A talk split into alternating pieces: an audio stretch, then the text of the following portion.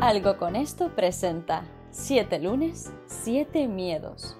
Una píldora que hará que cada lunes obtengas herramientas en diferentes materias de la mano de un experto para hacer de tu semana la mejor del milenio. Tú decides. 7 lunes, 7 miedos. Un proyecto de Jack Viamonte. Hola, muy buenos días a todos. Bienvenidos a otros 7 lunes, 7 miedos. Como sabéis, está siendo todo reto para mí porque estamos hablando de los miedos que surgen cuando tenemos que aprender otro idioma. Y como no, lo estamos haciendo en inglés. Entonces yo quiero agradecer aquí públicamente a Ana por sus herramientas y los ejercicios que me, que me ha enseñado antes de empezar a grabar para liberar un poco ¿no? esa presión y abrir la garganta y poder estar aquí con vosotros, bueno, con más naturalidad como, como es costumbre. Entonces ya tras esta confesión, this Monday, Anna, dear Anna, we are going to talk about how to gain confidence in speaking another language.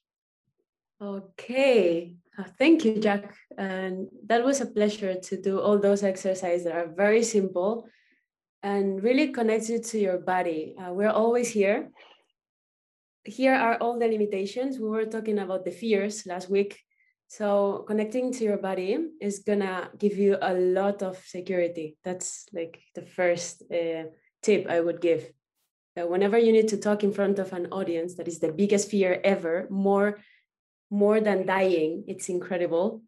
Just remember that you have some arms, shoulders, body, and then all the tension goes out of it.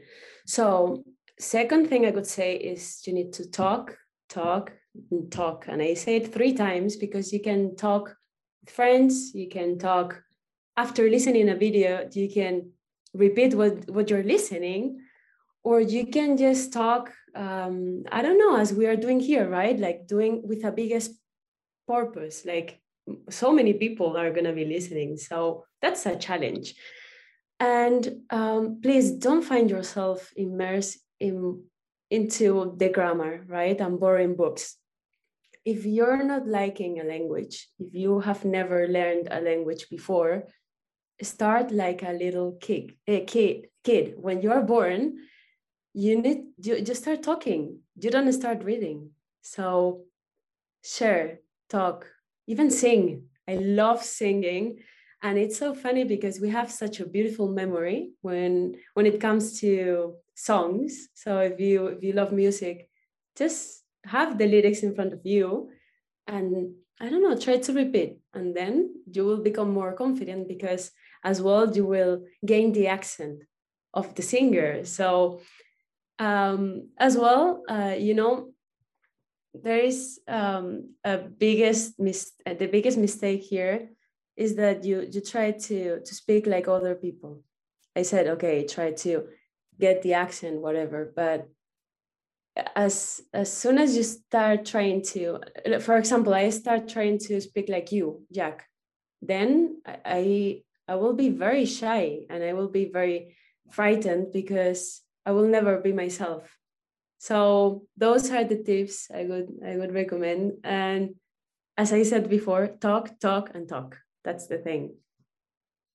Okay, thank you very much for this amazing episode. I really love the refer- reference to the child.